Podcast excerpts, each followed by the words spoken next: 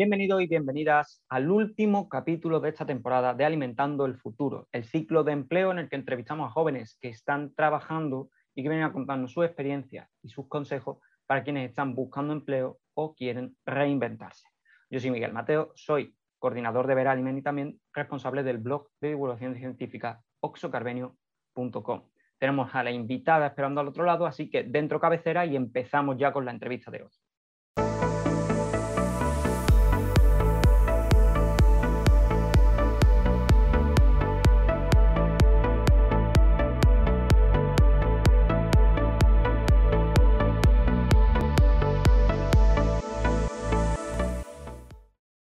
En este último episodio me acompaña Salud María Serrano. Ella es graduada en Ciencia y Tecnología de los Alimentos y ha hecho diferentes másteres, por ejemplo, el de docencia o un máster en el sector agroalimentario. Recientemente ha terminado una etapa como docente en la Universidad de Córdoba y viene a hablarnos de eso y de muchas más cositas. ¿Qué tal, Salud? Bienvenida al ciclo. Hola, Miguel. ¿Qué tal? En primer lugar, agradecerte que me haya invitado a participar en este ciclo de empleo. Para mí, pues, vamos, está muy bien que hayas contado conmigo. Bueno, Salud, la primera pregunta eh, es sencilla y no puedo evitar no hacértela. Es respecto a, ese, a esos másteres que tú has hecho, porque, como decía hace un momento, docencia, sector alimentario, calidad y seguridad alimentaria. ¿Cómo es eso? No? Eh, ¿Por qué ir pasando por diferentes másteres? ¿Qué te aporta?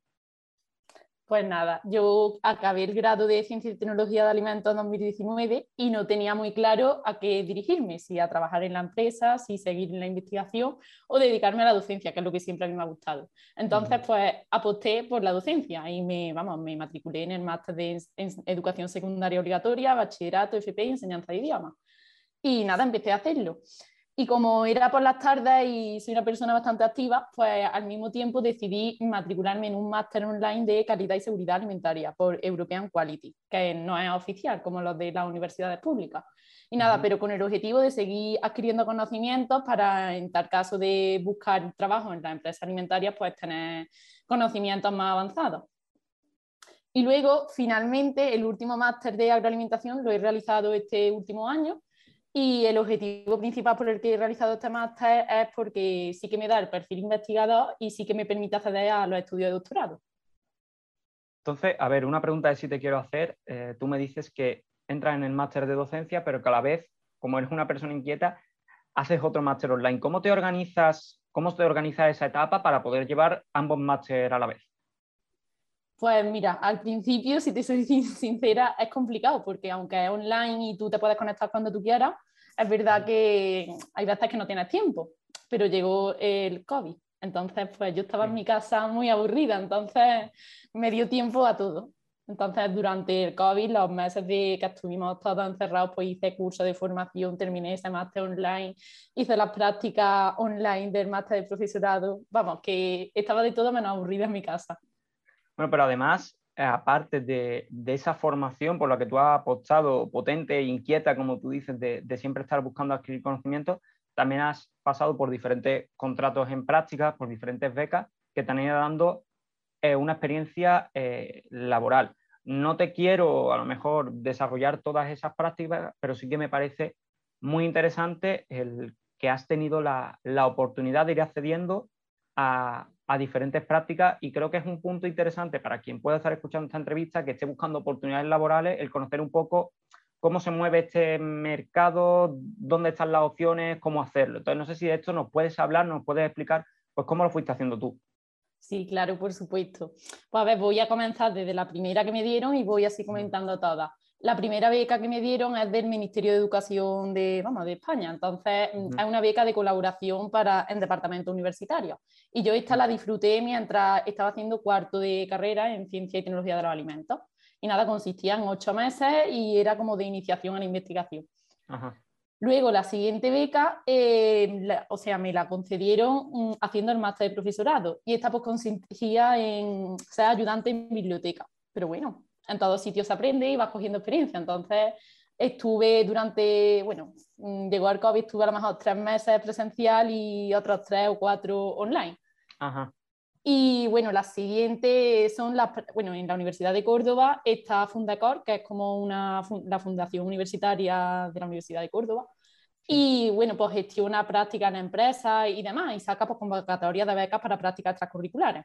Entonces, con el máster de profesorado estuve un mes con, de prácticas extracurriculares en el Obispado de Córdoba, que aunque sea un poco ajeno, porque no podía hacer prácticas en ningún colegio por el tema COVID, pero bueno, también aprendí allí cosas, en todos los sitios donde hagas práctica, aunque no sea de la temática de alimentos en este caso, vas a aprender otras muchas cosas. Luego la siguiente beca, esta sí que la solicité durante el verano, bueno, no mentira, durante el confinamiento y era del Consejo Superior de Investigaciones Científicas, concretamente una beca JAE Intro. Y nada, yo la solicité y en julio pues salió la resolución y vi que me la habían concedido. Entonces pues estuve desde octubre hasta febrero en el Instituto de Agricultura Sostenible de Córdoba. Y nada, esta beca pues era de introducción a la investigación y allí el tema de investigación del grupo en el que estuve pues era mejora genética en trigo. Y aunque el tema de investigación es bastante diferente a lo que yo había hecho previamente, he aprendido muchísimas cosas, manejo de microscopio, es totalmente diferente, pero he aprendido muchísimo. Entonces, por ahí genial. Mientras, mm, la Universidad de Córdoba también mm, saca becas propias y bueno, decir que todas estas becas que me han dado es por excelencia académica, porque si no tienes una nota alta no te dan ninguna. Entonces, esta que me dieron era una beca de excelencia académica y lleva de nombre UCOCOVI. Y el objetivo es que los varios estudiantes de la Universidad de Córdoba, a través de las redes sociales, pues intentaban concienciar sobre la situación del COVID y tal, para que se, se adoptaran las medidas sanitarias, en fin, que todos los alumnos pues, estuvieran concienciados y que mejor que a través de las redes sociales, que es lo que todo el mundo usamos día a día. Y nada, y mientras, mientras tanto, pues yo estaba haciendo el máster en agroalimentación por las tardes, mientras estaba en el CSI, mientras estaba con la beca COVID, en fin, yo por las tardes me conectaba online porque debido al COVID era todo online y hacía mi máster y los exámenes los viernes y tal. Y nada, en, en, diciembre creo que fue, vi una convocatoria de profesor sustituto interino de tecnología de alimentos. Y digo, uy, digo, lo voy a echar. Vamos, que me acuerdo que estaba súper liada y, ese día me acosté a las 3 de la mañana echando la solicitud, porque no es una solicitud que tú eches tu currículum normal, sino que tienes que juntar todo. Es una locura. Entonces, pues nada, yo lo solicité y, bueno, a esperar suerte. Y en marzo, porque tardó bastante en resolverse, a pesar de que era una convocatoria urgente, eh, el día 15 de marzo me, vamos, me dicen que sí, que sale la resolución definitiva y, que viene a mi nombre y que al día siguiente pues me tengo que incorporar de 9 a 2. Y digo, bueno, pues ya está, muchos nervios, porque claro, yo nunca había dado clase ni nada, pero súper bien. Al día siguiente llegué y el trato de lo que fueron mis jefes súper bien. Esa primera semana estuve un poco adaptándome y a la siguiente semana, pues, mano a la obra. Acceder a unas prácticas siempre te da una oportunidad de, un primer trabajo y de ir ganando experiencia. Entonces, no sé si con este paso por diferentes sitios que tú has hecho y a través de diferentes becas, si nos puedes dar algún consejo de eh, a qué estar atento, de qué estar pendiente, algunas páginas donde se publiquen becas, es decir, una serie de, tips o de consejos a los que estar atentos si tú quieres también eh, tener la oportunidad de poder competir por este tipo de becas. A ver, a nivel nacional, pues en, las becas del ministerio, Luego también el CSI saca bastante, está la GAE Intro, la ICUS, hay bastante en Centro Severo Ochoa, hay bastante, es cuestión de mirarla. Y luego, a nivel de la Universidad de Córdoba, que es lo que yo manejo porque es donde he estudiado, pues está Fundecos. Entonces, Fundecos pues, gestiona bastantes prácticas en, los, en, diferentes sectores, no solo en el sector agroalimentario. Tiene prácticas para estudiantes de máster, para fomentar la empleabilidad. Tiene de Caja Sur, que va más enfocada a administrativos y tal. No sé, y luego hay, hay, una convocatoria que está siempre permanente y entonces si tú contactas con una empresa y quieres hacer prácticas, pues mm, lo gestionas con ellos y yo creo que las puedes llegar a realizar. Ahí a nivel de universidades, si te lo, te lo, te lo añado yo, ¿no? Es verdad que normalmente todas las, las, universidades suelen tener una plataforma de becas. En el caso de la Universidad de Sevilla, donde estudio yo, está el FIUS, que es la Fundación Investigadora de la Universidad de Sevilla, también sacan contratos en becas de diferente duración para diferentes grupos que pueden afectar pues, a muchos campos, ¿no? Eh, para química, física, matemática, informática, es decir, historia, para cualquier de, los grados universitarios. Entonces, pues hay que puntualizar, siguiendo el, último sitio que tú mencionas, que es la Universidad de Córdoba, pues cualquier universidad eh, suele tener su plataforma también.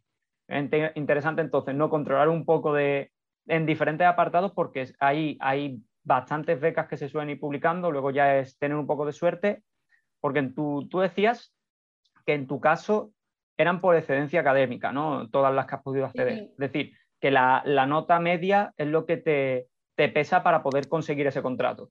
Sí. Sí, sí, hasta becas sin nota ninguna. Vamos, a lo mejor algunas sí, pero la mayoría no.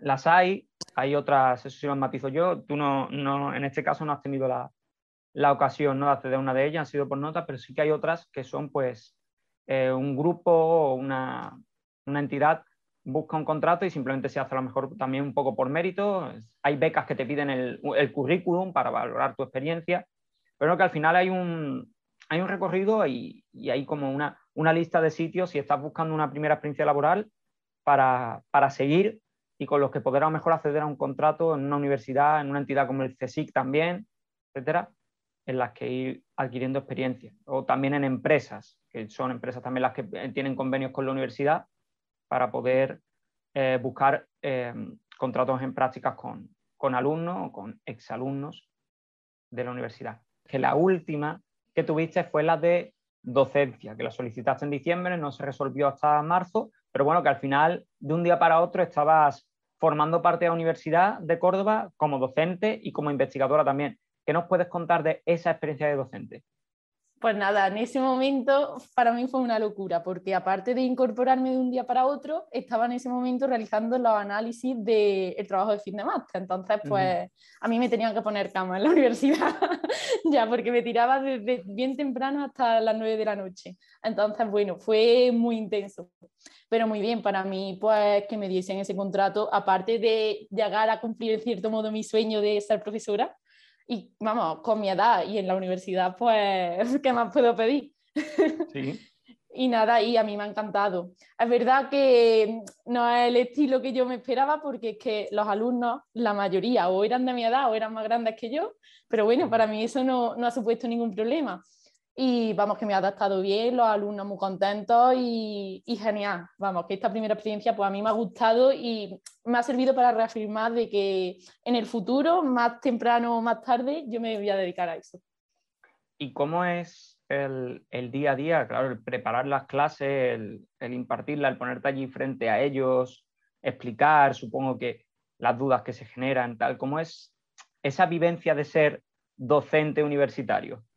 Pues claro, cuando eres docente y ya tienes experiencia, pues todo va más natural. Pero yo en los primeros días yo me llevaba mi libreta con puntos y comas y, y, lo llevaba todo cuadriculado para el tiempo y, darlo todo bien. Que no salirme mucho de mi esquema. Luego si me preguntaban algo y se lo sabía contestar, vamos, normal porque yo las clases que he dado eran de laboratorio y en tecnología de alimentos, entonces era de lo que había estudiado. Entonces podría salir del paso si me preguntaban algo, pero si quizá era algo más concreto, pues o lo buscaba o se lo respondía más tarde, o en fin, ya me la apañaba para salir del paso, pero vamos, me ha ido muy bien. ¿Cómo era llevar ambas cosas a la vez? Porque entiendo, por un lado, preparar las clases, pero por el otro lado, estás metida en, en investigación, en el TFM, en el laboratorio. ¿Cómo gestionabas ese día a día tan compuesto? Pues la organización es la clave del éxito. y también pues colaborar, o sea, tener contigo un buen equipo de trabajo que si te ven apurado pues te ayudan en lo que haga falta. Entonces eso sí que se lo agradezco yo mucho a mis compañeros del departamento, que me ayudaron, que vamos, que fueron a por las muestras, porque el día que empecé a trabajar íbamos a ir a por muestras a una piscifactoría, entonces mm, me ayudaron bastante y me sacaron de, del apuro. Te dieron facilidades para poder compaginar, entiendo, ¿no? Sí. Te quiero preguntar también en, esta línea, ya pensando en, quien nos puede estar escuchando y bueno, pues, oye, le guste el camino que tú has, tomado, que es un camino, oye, intenso desde luego, porque siempre me estás contando que has ido compaginando varias cosas a la vez. Mm,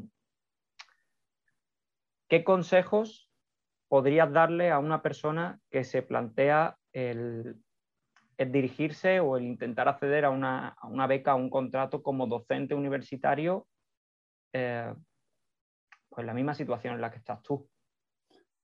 Pues la clave es que sea una persona muy inquieta, que esté en formación continua, porque todos estos puestos son por concurso de mérito.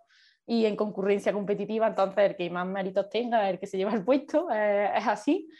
Y nada, entonces pues que opten por sacarse idiomas, hagan cursos, en fin, todo lo que puedan, porque todo va a puntuar en mayor o menor medida.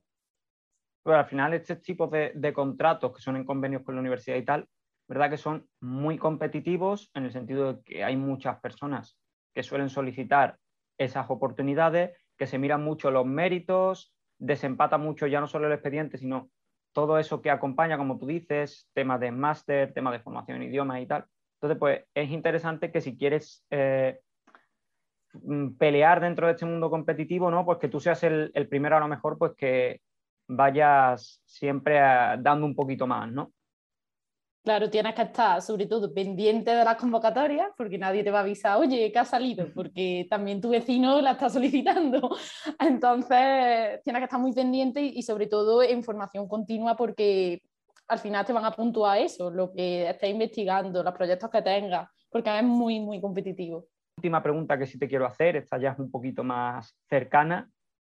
Eh, son tus últimas prácticas, pues bueno, ahora mismo estás de prácticas con Veralimen, estás con nosotros, estamos trabajando codo a codo y bueno, ¿qué tal está siendo la experiencia en estas nuevas prácticas que añades a tu currículum?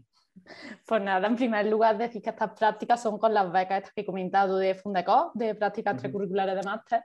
Y nada, pues como no me puedo quedar quieta y con la situación del COVID, digo, bueno, pues me busco una empresa relacionada con lo mío y que sea online. Así no falla, seguro. Entonces, pues nada, muy bien. Eh, estoy aprendiendo muchísimas cosas, desde mm, potenciar redes sociales y ese funcionamiento un poco por detrás, hasta, en fin, cómo se generan los cursos, que a lo mejor es lo que más me interesa porque, como digo, la docencia es lo que más me gusta. Y nada, estoy aprendiendo muchísimo y el trato con mis superiores, pues, magnífico. Pues hablando de esas labores que tienes de práctica en Veralimen, eh, has puesto en valor el tema de los cursos. Es verdad que ahora mismo estás preparando eh, codo con codo con el resto del equipo un curso que saldrá próximamente. Em, ¿Cómo está siendo la experiencia de preparar un curso desde cero? Pues ha sido diferente a lo que yo estaba acostumbrada, porque no es lo mismo dar docencia presencial que tú estás allí con los alumnos, te preguntan, te hablan, mm, transmite de otra manera que ser docencia online. Entonces, la docencia online no es solo plantar un PDF, como hacen muchas, muchas entidades formadoras. Eh, nosotros aquí pues vamos un poco más allá. Entonces, pues, no sé, tenemos que crear una serie de vídeos que transmitan pues, los contenidos de una forma práctica porque esto, en vez de que sea tan teórico, porque si no pues puede llegar un poco a, aburrir y que el alumno desconecte, sino que esté enfocado un poco más a la práctica. Y nada, y pues todo eso pues tiene mucho más trabajo detrás que meramente hacer un documento y mandárselo. Entonces, bueno, pues estamos en ello y a ver cómo sale. Yo espero que bien. Bueno, salud. Y hablando de formación online, eh, tú has dado y has recibido formación práctica, tú has hecho otros tipos de formación online. Eh, en tu opinión, ¿cuál, ¿cuál crees que son las ventajas de una formación online tal vez frente a una formación presencial? Pues yo he hecho, como tú dices, bastantes cursos de formación online, algunos de ellos en Erifapa, y tiene su plataforma de, formación también. El máster de calidad y seguridad alimentaria pues lo hice también online. Y en Veralimen es verdad que no había hecho curso online, pero ahora lo estoy haciendo yo. Entonces, pues en comparación con alguna formación que yo he recibido, que ha sido, si no ha sido un PDF, ha sido una plataforma que te metía y le ibas dando a avanzar sin ningún vídeo, es verdad que siempre había un tutor que te respondía a las dudas, más o menos en un tiempo prudencial, pero no había ningún vídeo que te, te, explicase. Luego es verdad que sí que he hecho otros cursos que dos días a la semana, pues sí que eran clases en directo, hay de todo. Pero bueno, la, como enfocan aquí los cursos online Veralime me gusta porque no son clases en directo que te obligan a tener un horario, porque es así, si ya en directo pues la tarde tal tienes que dejarla libre porque tienes que hacer el curso. Entonces, al ser online y a través de vídeos, pues te permite hacer ese curso cuando tú quieras y ir avanzando a la hora que tú quieras. Entonces, pues yo eso lo veo una gran ventaja. Bueno, Salud, llegamos al final de la entrevista y como ya sabrás, a todos los invitados le hacemos un test muy picadito de cinco preguntas. Si alguna de ellas no quieres o no puedes responderla, por esta temática de entrevista, te invito a que me digas algo de material docente, ¿vale? Y sin, pararme mucho más, te lanzo la primera, es eh, que nos cuentes cuánto tardaste en encontrar tu primer empleo. Bueno, mi primer empleo no, pero mi primera beca sí que la obtuve mientras estaba estudiando la carrera, entonces pues nada. Pues inmediato, no estar compaginando ambas cosas y pendiente. Sí. Segunda pregunta, ¿cuál fue o cuánto fue tu primer sueldo? un bolígrafo. No, hombre, pero vamos, todos lo sabemos, una beca, pues la verdad que no son muy elevados, unos 250 euros al mes o algo así. Ostras, hombre, yo sé que las becas no son muy allá, pero me sorprende. 2.000 euros en ocho meses, las becas de colaboración del ministerio. Tercera pregunta, eh, ¿cuánto tardaste o con qué edad te independizaste? bueno, mm, independizarme entre comillas. A ver, yo me fui porque en mi pueblo no hay universidad, entonces me fui con 17 años a vivir independiente con compañera de piso a Córdoba. Entonces, si contamos desde ahí, pues desde los 18 años. Pero vamos, independizarme económicamente todavía no. todavía no, no, ha habido la oportunidad. Bueno, pero está bien saberlo. La cuarta pregunta, te doy una maquinita del tiempo, te puedes ir al pasado, hablar con la salud que empezaba la carrera, se me ocurre, y le puedes proponer que potencie una habilidad blanda que a día de hoy crees que le vendría bien dominar mejor. Eh, ¿Cuál le dirías? Pues sin duda la comunicación. aquí donde me ves, aquí yo antes era una persona súper tímida que habla, me ponía más nerviosa con un flan y eso era, vamos, una cosa, ponerse a hablar en público. Y es que hoy día o aprendes a hablar en público o aprendes, porque es que te sirve para una entrevista, para cualquier cosa. Entonces, la comunicación es vital. Que forzarse por dejar un poco la vergüenza al lado y, saber transmitir, ¿no? Y la última pregunta, ya sabes, te doy una balanza, a un lado hay dinero, al otro lado hay experiencia y quiero que me digas con qué te quedas. Pues coincido con la última entrevistada, me quedaría con las dos cosas. No es porque sí con Lucía, porque está muy bien la experiencia, al final eres lo que sabes, pero con un mínimo. si no tienes un mínimo, en cierto modo estás perdiendo el tiempo. Entonces, un equilibrio. Acordándome de lo que... Como dijo, como dijo Sócrates, creo que fue, la virtud está en el término medio, en el equilibrio, es que es así.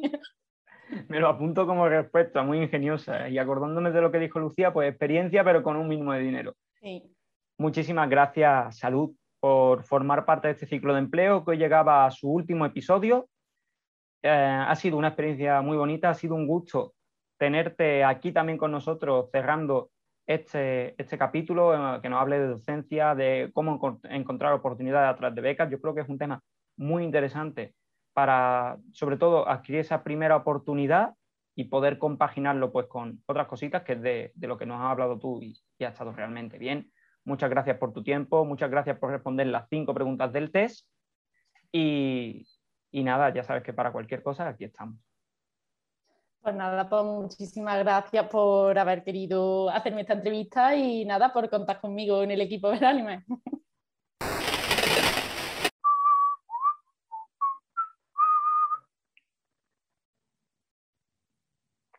O el de eh, seguridad y calidad alimentaria. Y voy a volver a empezar porque me ha quedado muy extraño. Seguridad y calidad alimentaria, mierda. A mí es que me gusta hacerlo del tirón, porque te paras, ya me empiezo a reír, ya me desconcentro y ya nos damos pie con bola. Qué desastre. Pues venga, te voy a preguntar, creo que se ha ido el frutero. Como salga, se va a quedar. O sea, no vamos a volver más atrás, que se nos va la mañana. Ahora voy yo y me equivoco. Dar una palmadita de todas formas. Pero no puedes no aceptar la grabación y quedarte charlando. Bueno, me quedo entonces. Qué simpática. Menos mal. Vale. Qué desastre. No sé, pregunta, yo qué sé, Miguel. Estás nerviosa, estamos charlando simplemente. Yo estoy tranquila, pero yo qué sé. No sé yo hasta qué punto estás tranquila, has empezado a calentar para adelante. ¿Cómo se complica o no? No sé lo que estoy haciendo. La palmadita ya no la hace. Nah, ya paso. Trato con mis superiores, pues magnífico. Trato con tus superiores.